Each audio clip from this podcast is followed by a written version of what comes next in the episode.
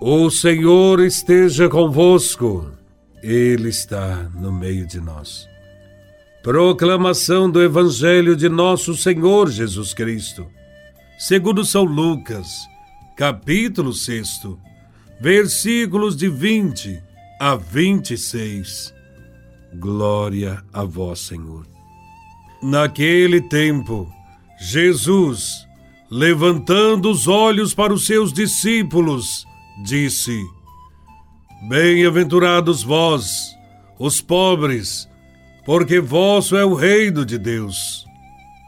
Bem-aventurados vós, que agora tendes fome, porque sereis saciados. Bem-aventurados vós, que agora chorais, porque havereis de rir. Bem-aventurados sereis, quando os homens vos odiarem, vos expulsarem, vos insultarem e amaldiçoarem o vosso nome, por causa do Filho do Homem. Alegrai-vos nesse dia e exultai, pois será grande a vossa recompensa no céu. Porque era assim que os antepassados deles tratavam os profetas. Mas, ai de vós ricos, porque já tendes vossa consolação. Ai de vós, que agora tendes fartura, porque passareis fome. Ai de vós, que agora rides, porque tereis luto e lágrimas. Ai de vós, quando todos vos elogiam era assim que os antepassados deles tratavam os falsos profetas. Palavra da salvação. Glória a vós, Senhor. Jesus veio iniciar uma nova sociedade, completamente diferente da que existia no seu tempo. Contudo, ele não quis fazer isso sozinho. Jesus pediu a colaboração das pessoas que o seguem e que veem nele a esperança de uma sociedade diferente. Para essas pessoas, ele traça um programa de vida. É isso que vemos no Evangelho de hoje. São Lucas apresenta quatro bem-aventuranças e quatro caminhos de infelicidade. Jesus tem diante dos olhos o sofrimento dos empobrecidos.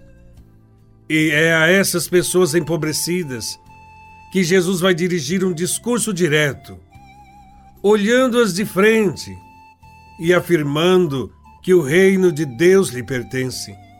Jesus diz categoricamente: Felizes os pobres, porque deles é o reino dos céus. O reino de Deus pertence aos que querem construir uma história diferente. São eles, os pobres, os que têm fome e os que choram. A sociedade do tempo de Jesus tem ricos e pobres, fartos e famintos, os que riem e os que choram. As relações sociais estão corrompidas pela ganância, pelo lucro e pela falta de solidariedade. É uma sociedade totalmente desigual. Os ricos exploram os pobres. Os fartos acumulam o que deveria ser partilhado. E os despreocupados riem à custa do sofrimento dos que choram.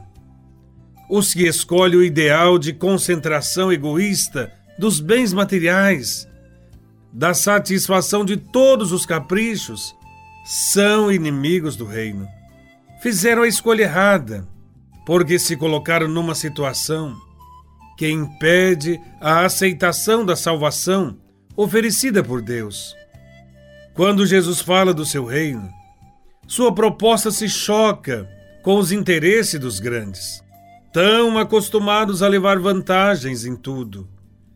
Assim como Jesus sofreu rejeição e ódio por parte dos que não querem mudança na sociedade, também os discípulos serão odiados, expulsos, insultados e amaldiçoados.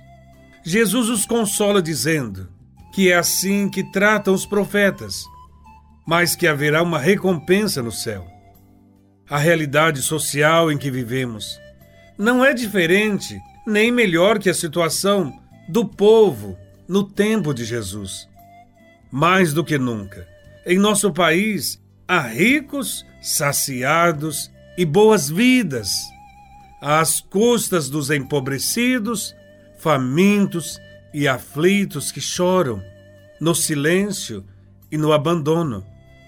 Assim como Jesus, devemos ter a coragem de anunciar o seu reino, propor mudanças e nos comprometer com os pobres.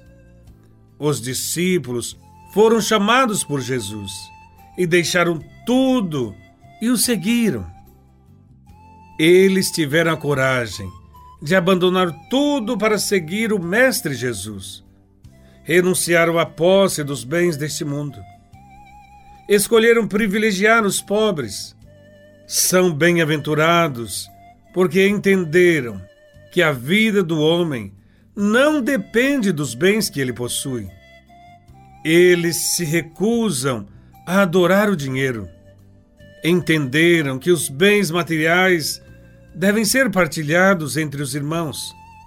Desta maneira, o reino de Deus acontece. Ainda que aos olhos dos homens possamos parecer fracassados, devemos nos considerar felizes o bem praticado, o amor espalhado, a paz construída, permanecerão para sempre. O Evangelho nos mostra o caminho dos felizes e o caminho dos infelizes. Cada ser humano deve fazer a sua escolha, deve declarar, através de suas obras, se confia em Deus ou então se prefere arriscar-se por outros caminhos.